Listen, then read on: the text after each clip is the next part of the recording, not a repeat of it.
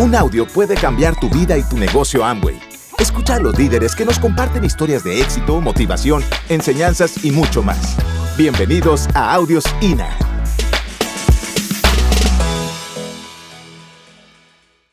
Eh, cansado de ser pobre y feo, sea solo feo, porque con Amway, bueno, después de Amway uno transforma mucho su vida. Y pues nosotros así, Así llegamos. Así comenzamos, así estamos hoy, Amway, pues así comenzamos. Amway le da a uno la creencia y la fuerza, la energía para uno transformar ay, su vida. empieza a sacar la cámara para tomar y- muchos nos conocieron así, todos flacos, deshidratados. No tan lindos. no tan lindos, no tan hermosos como lo somos hoy en día, pero pues esos éramos y, y pues entramos, nosotros nos conocimos en la universidad, nosotros nos conocimos en la universidad, nos conocimos y cuando nos conocimos hicimos como cortocircuito porque teníamos ganas, Nos ganas, muchas ganas muchas cosas. de emprender, de, de, de cambiar nuestras vidas, de cambiar nuestros resultados. Y pues en la universidad nos conocimos en la universidad y dentro de la universidad tuvimos como pequeños proyectos junticos, vendíamos cosas, ropa, tenis, yo vendí tangas y calzones, como decía Michael ahorita, vendía lo que fuera para poder subsistir yo, porque resulta que, bueno, yo estudié afortunadamente con una beca, porque ya mi papá no tenía pues como esa posibilidad económica de, de ayudarme. Y, y él me daba a mí, inclusive para la universidad, me daba 20 mil pesos para la semana y yo tenía que coger cuatro transportes, cuatro. De esos cuatro transportes solo cogía dos porque solo me alcanzaba para dos. Cuando conocí a Michael, él tenía una moto y él molesta mucho porque él dice, usted me vio con esa moto y ya dijo, ya lo cogí, la- lo agarré. Pero mentiras porque yo con los 20 mil le daba la plata a él para que tanqueara la moto y eh, me recogiera. A veces no me recogía y me tocaba ir a pie otra vez, pero, pero así era, o sea, para ir junticos a la universidad, emprendimos juntos, nuestras familias, como les dije ahorita, nos dieron todo lo que pudieron, absolutamente todo, nunca sufrimos, nunca aguantamos hambre. Yo viví dificultades en mi casa, que fue lo que hizo que, que hoy por hoy sea diamante y pueda eh, darle a ellos también una vida de diamantes. Y bueno, nos conocimos en la universidad, emprendimos, tuvimos amigos, muchos de esos amigos, tuvimos dos grupos de amigos, de esos dos grupos de amigos, ¿qué pasó? De esos dos grupos, no sé qué, dame la siguiente, por favor. De esos dos grupos de amigos, eh, pues nosotros teníamos uno que nos, unos que nos hicieron bullying, que ninguno entró al negocio, y otros grupito de amigos que pues teníamos como, hacíamos como con proyectos con ellos también, o sea, nos reuníamos y, y hacíamos cursos de cómo manejar el dinero, de, de qué teníamos que hacer para invertir. Mucho, algunos de ellos entraron, pues hoy en día no están, pero eh, que se me olvidó lo que iba a decir.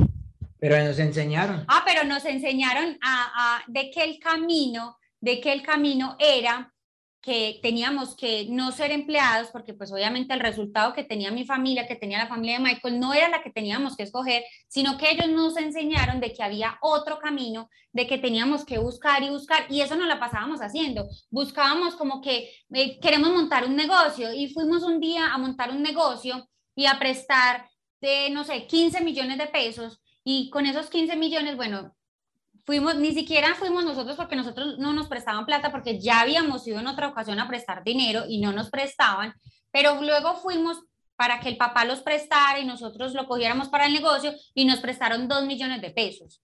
¿En dólares es cuánto? Como 500 dólares. 500 dólares, nos prestaron eso y pues ahí vimos que no era tan fácil la parte de, de- de emprender, de querer montar negocio, de, de- de hacer algo diferente con esos 2 millones de pesos, pues yo los tomé y, y compré más mercancía pues para poder tener un ingreso extra. Mi ingreso en ese tiempo como vendedora de cosas era más o menos de 100 al dólares. mes de 150 dólares. Yo creo que de ahí no pasó más, no pasó absolutamente más. Y yo pues vengo de una familia de tres hermanos, mi papá, mi mamá, mi papá toda la vida fue empleado, mi mamá fue ama de casa, yo crecí con papá, eh, con mamá, mi papá sí trabajaba, mi hermana, mi hermano y yo. Entonces desde muy pequeño yo me acuerdo que, que mi mamá vendía cremas o helados en la casa y yo decía, ve, mi mamá. Yo creo que casi todas las mamás vendieron cremas, la mía también. Y tenía un poco de moneditas de encima de la nevera y a mí me gustaba si yo cogía moneditas ahí de vez en cuando que mi mamá me dejaba. Si no me dejaba, pues no cogía, me dejaba, yo cogía. Y un día le dije a, mamá, a mi mamá, mamá, yo puedo vender cofio en el, en el colegio. Y el cofio es usted tostar arroz, usted lo coloca en la licuadora, en una picadora, le echa azúcar, lo licúa y eso sale un polvito. Y yo le empecé a vender, vean, en mi, en, mi, en mi infancia, mi papá y mi mamá nunca me prohibieron vender nada, siempre me dejaron. Y yo, y yo vendía cosas allá en el colegio y empecé a vender en copitas de aguardienteras que son las subitas de plástico, ese cofio y lo vendía y me ganaba, no sé, eh, mil pesos, dos mil pesos en, el día. Y yo con eso era feliz. Luego pasé a otro gremio y empecé a vender tumbis. El tumbis es un chicle pequeñito que en eso en, el, en, Colombia llegó a 50 pesos. La cajita estaba a 200 y yo vendía esa que casi nadie conocía, 150 y vendía 30 en el día y yo empacaba 30 en una bolsita y yo hasta que no terminaba clase, o sea, hasta que no tenía los 30 cositos, no estaba feliz. Y me ganaba 2.500, 3.000 pesos en el día vendiendo eso. Luego llegó otro emprendimiento en el colegio y era que en ese tiempo no había bote, eh, plástico, sino botellas. Y en el colegio habían botellas de vidrio y el de la tienda nos daban botellas de vidrio, pero nos dejaba un depósito de 100 pesos y yo recogía todas las botellas, yo no entraba casi a descanso ni a jugar con gente, la gente mantenía jugando y yo me mantenía mirando qué hacer. Y cogía las botellas, las llevaban desde la tienda y él le devolvía unos 100 pesos. Pero yo podía entregar 10, 15 botellitas al día y me ganaba mil pesos, mil quinientos. ¿Qué es el problema? Que eso fue sexto, séptimo, octavo en noveno entré a otro negocio, la piratería. Yo creo que yo fui el primero que entré a los piratas, los, eh, seis piratas en Colombia o en Medellín. Cuando empezó a entrar el latigazo, dame el latigazo y déle el latigazo, un amigo mío lo dejaban tener computador prendido las 24 horas y cuando usaba Ares, que descargaba más virus que música, y uno descargaba una canción de Ares en 36 horas pero el computador no se podía apagar. Él y mi amigo no lo tenían que apagar. Y yo no tenía computador, o sea, un computador en mi ni máquina de escribir, llegué a tener que tenía que tener trabajos en máquina de escribir y a mí me tocaba ir a un amigo a que me ayudara porque ni máquina de escribir teníamos. Y ese amigo mío dejaba descargar la música y nos demoramos por ahí hasta 15, 20 días para descargar una, 10 canciones. Luego las quemábamos, muchas veces nos dañaban los CDs, luego las quemábamos y yo iba las vendía en el colegio. Me acuerdo que como a 10 mil pesos en el 90 y... En el 98, 99 más o menos, en, en esa época, ¿cierto? Por eso para mí es muy raro que alguien diga que nació en el 2000 y tenga 18 años o más, o que tenga 21. y que ya la cédula es diferente, y yo no, esa cédula no es de no, esta ¿cómo así que usted tiene 18? No, no, no, usted no es mayor de edad, usted es del 2000, usted es un culicagadito. No, esos niños ya tienen 21 años. ¿Y saben qué es lo peor, muchachos, que me pongo yo a pensar? Que usted también en el 2000 pensó que el año se iba a acabar, ¿se acuerdan que había un problema, que se iba a acabar el mundo y todo eso? Y ya pasaron 21 desde ahí. ¿Y sabe qué es lo peor? Que van a pasar otros 20 años y no sé usted cómo vaya a estar en el 2040. Yo no sé usted cómo vaya a estar.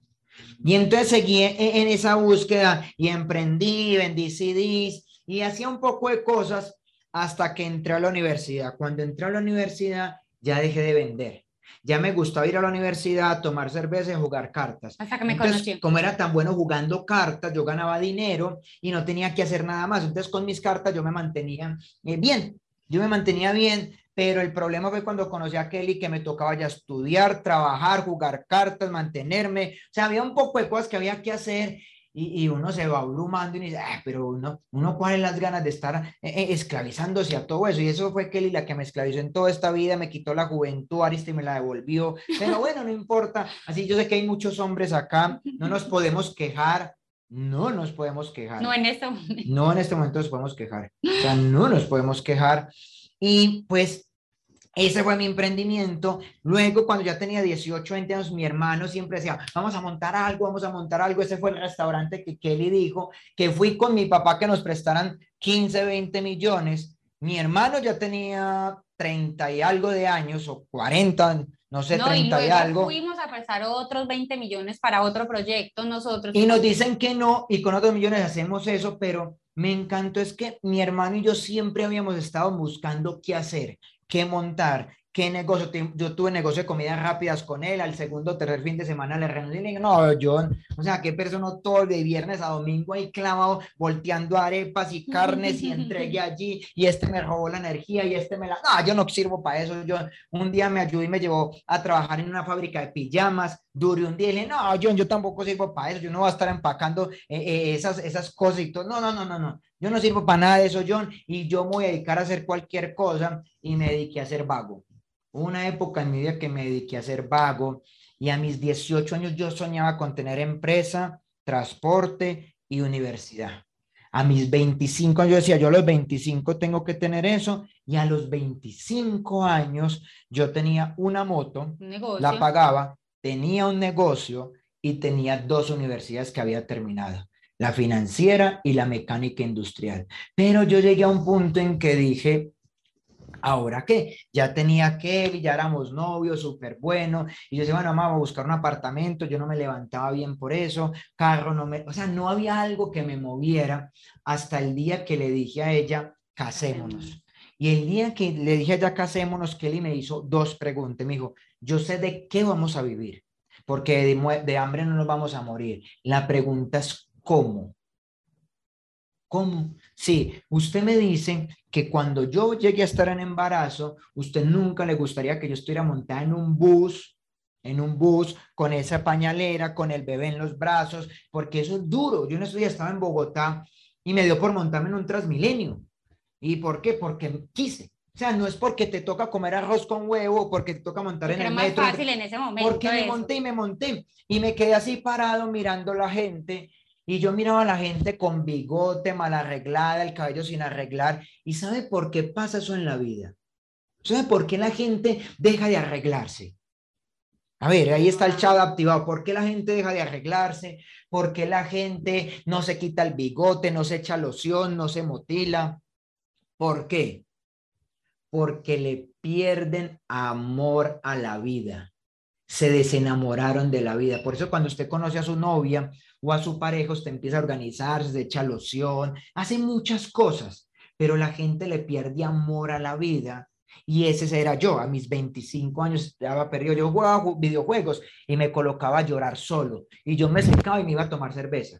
Eso era lo que yo hacía porque no sabía qué más hacer. O sea, llegué a un punto en que estaba frustrado, como, ¿qué más hago? Esta empresa no crece, si la quiero crecer más, tengo que endeudarme más, si tengo 10 empleados más, voy a hacer lo que Kelly me dijo. Yo sé también que vamos a vivir bien o con dinero, pero la pregunta es, ¿usted va a estar ahí y yo también? O sea, ¿quién va a criar a nuestros hijos? ¿Quién va a criar a nuestros hijos? Entonces, muchas veces la gente el bebé lo cría la abuela o la nana, pero no usted. Y esa es una de las razones por las que hice Amway así no me gustara. Y a los 25 años estaba en Facebook y llega, hola, septiembre, hola, ¿cómo estás, Michael? Eh, ta, ta, ta, ve, mira qué bacano tu perfil, eh, ah, sí, ah, qué bacano, hola, ¿cómo estás? Mi mucho gusto, mi nombre es David Amaya, hola, David, ¿cómo estás? ¿Cómo va todo? No, ta, ta, ta, y hablamos un momentico y después me manda una, una, una, una, Un, un texto, un un texto que mensaje. dice, te quiero invitar a un negocio que es de consumo masivo, de reposición constante, ta, ta, ta, un poco de cosas me Eso escribe fue en un septiembre del 2012. y me dice, me manda su número, yo le cuento más. Yo le dije, sí, no hay ningún problema y se lo envié. O sea, yo no sé por qué lo acepté, porque hace 10 años no era fácil aceptar a alguien en las redes sociales porque uno era muy precavido. Eh, David Amaya no es tan bonito como para uno aceptarlo. Y digo, usted man tan lindo, yo no, era tan lindo, pero sin embargo yo le di a aceptar y empezamos a hablar, le doy mi número y dos meses después vuelve y me habla y me dice, Michael, ta, ta, ta, ta, ta, ta, y me vuelve a contar y me dice, lo voy a invitar a una charla de inteligencia financiera. Ese día nosotros vamos a la charla de inteligencia financiera, como somos los dos financieros, llegamos a la puerta de, de, de, de la, del colegio, era en el Colegio San Ignacio, eso nos da tranquilidad.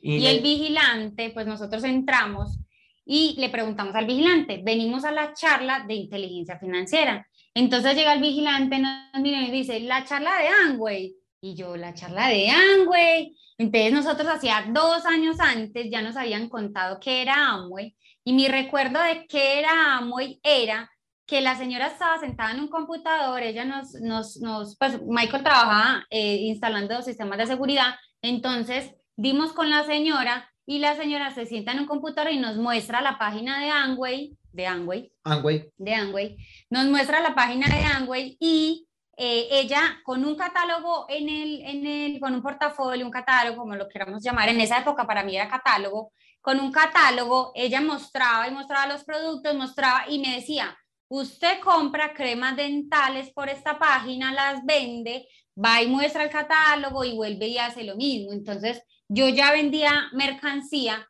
y yo le dije a Michael, yo no, a mí la verdad en estos momentos no me interesa. En ¿Y, a qué, ¿Y a quién le gustaba más Avon que Amway? ¿Qué le gustaban las cremas de Avon? Ay, bueno. En todo caso, no me dieron pues como la buena idea de Amway. Entonces, cuando llegamos a ese colegio, ahí a la entrada el vigilante y que nos dijera así, yo le dije a Michael, vámonos, vámonos porque yo no quiero escuchar, eso yo no lo quiero, que ta, ta, ta. Y entonces Michael me dice, ¿cómo nos vamos a ir si, o sea, cómo vamos a dejar esperando al muchacho? Aparte, nosotros llegamos temprano y él llegó más Esa tarde. siete era faltando un cuarto para las siete, nosotros llegamos a las seis y diez y él llegó a las siete. Exacto, él llegó muy tarde, entonces nos dio tiempo de analizar Qué un feo montón de David cosas. Amaya. Y, y, y pues Michael decía, no, no nos podemos ir, qué pena con él, qué vergüenza. Aparte, veíamos todos esos pelados, porque cuando nosotros entramos se veían tantos jóvenes, hoy también, hoy en día también, pero en esa época pues todos éramos muy chiquitos y, y, y se veían con esos lindos, blazers, con pelados. sus trajes, las mujeres súper lindas y nosotros todos, o sea que no teníamos ni con qué estar cambiando de ropa, la ropa de Michael era fea porque pues eh, trabajaba en, en instalaciones con una super maleta, entonces vimos eso y pues ese día nos quedamos, realmente fue por eso. El bigote parecía un hueso untado- lleno de hormigas, Sí. porque como no me crece casi, entonces parece, pero así me mantenía. Y pues llega el momento en que decimos, sí, bueno, estos, estos fueron los dos que llegaron allá. Estos Sí. dos fueron los que llegaron a, a esa, a esa conferencia. Y pues nos invitan a un, a un evento. un empieza, Ah, bueno, ¿cómo nosotros, empezamos? nosotros en, el, en esa, en esa eh, orientación empresarial, en Junta Empresa, no me acuerdo cómo la llamábamos, orientación empresarial de ese entonces, nosotros, eh, yo, me, yo dije, bueno, dijimos que sí, dijimos que sí, o sea, íbamos súper negativos, pero dijimos que sí. Ocho días después, yo me registré, Michael me llamó y me pregunta, ¿cómo estuvo la conferencia? ¿Qué te pareció? Y yo le dije, es la misma de hace ocho días. Por si usted tiene empresarios en estos momentos, o si eso es, es uno de ellos que dijo, no, eso es lo mismo, eso es lo mismo. Yo era de las que decía que era lo mismo. Luego, 15 días después, no fui, él fue, yo le dije, no, vaya usted porque eso es lo mismo. Y así nos la pasábamos muy indisciplinados, no íbamos a los eventos, pero un día David Amaya fue muy inteligente y nos promovió súper bien un seminario. Un seminario Como el de hoy. como el de hoy y nos promovió que venía un orador de otra parte y nosotros fuimos a ese seminario. Y le dije yo, eso es como las conferencias pasadas. Y me dice, no, no, es, es diferente. diferente. Bueno, deme dos boletas, yo pago dos boletas ya. Exactamente, y pues fuimos, ahí estamos nosotros tres, nuestra primera foto como equipo, eh, y pues en ese seminario yo les voy a contar, y es que yo cuando me registré, yo me registré, y registré a Michael, yo firmé por él, yo me registré, yo tomé, yo quise hacer el negocio de Amway por 500 mil pesos, que era en ese entonces el dinero de la comercialización, o 400 mil, no me acuerdo, solo por eso, porque yo dije, eh, pues yo ya vendo cosas, pues entonces vendo entonces, bueno, ya porque ya había entendido que había más productos y todo el cuento, pero el día del seminario, Michael tomó la decisión, o sea, ahí entendimos que no era solamente un negocio de productos, sino que era un negocio en donde podíamos cumplir sueños, en donde ya podíamos entonces, si hacíamos y calificábamos, porque nosotros dijimos, no, tenemos que calificar a plata y a oro para casarnos. Ahí fue nuestro primer pensamiento, nuestro primer sueño. Dijimos, si hacemos eso todo este año, entremos, hacemos eso todo este año y nos podemos casar. Ahí, dale a la siguiente, por Ahí está, ahí les voy a mostrar la moto, sí. Ahí les voy a mostrar la moto en la que trabajábamos. Así arrancamos. Así arrancamos nosotros. Esa era la moto que yo le echaba mis pasajes de los que me tenía que ir a la universidad. Ahí fue donde íbamos, a donde teníamos que ir. Desde que, desde que entramos entendimos que donde hubiera alguien que dijera que yo no me acuerdo que alguien decía que que donde alguien respirara o que alguien que tuviera dientes. Daniel Ortiz dijo que, que, si usted sabe cómo sirve para el negocio, póngale un vidrio debajo y si lo empaña, ese sirve. Si es porque respira, ese sirve. Eso era algo que nosotros como que nos recordábamos y a donde fuera, nosotros íbamos a donde fuera. a donde fuera. 11 horas al Urabá, La primera vez que fuimos a Urabá, o sea, todavía me duele la espalda desde ese entonces, de 10 horas de camino y un camino que no fue fácil, pero una vez fuimos a San Roque a hacer un megaplan y vendimos un LOC y nos devolvimos. O sea, cuatro horas de camino. Una vez fui con mi hermano a, a Girardota, Barbosa, no me acuerdo, y dice, no, aquí lo estoy esperando. Y hágale, pues, cuando fuimos y tocamos y nadie abrió. Y uno se mira como, o sea, en verdad. Que o sea, vine a nada, a tres horas, gasolina, uno sin plata. Pero todo eso trae recompensa. Gracias por escucharnos. Te esperamos en el siguiente Audio INA.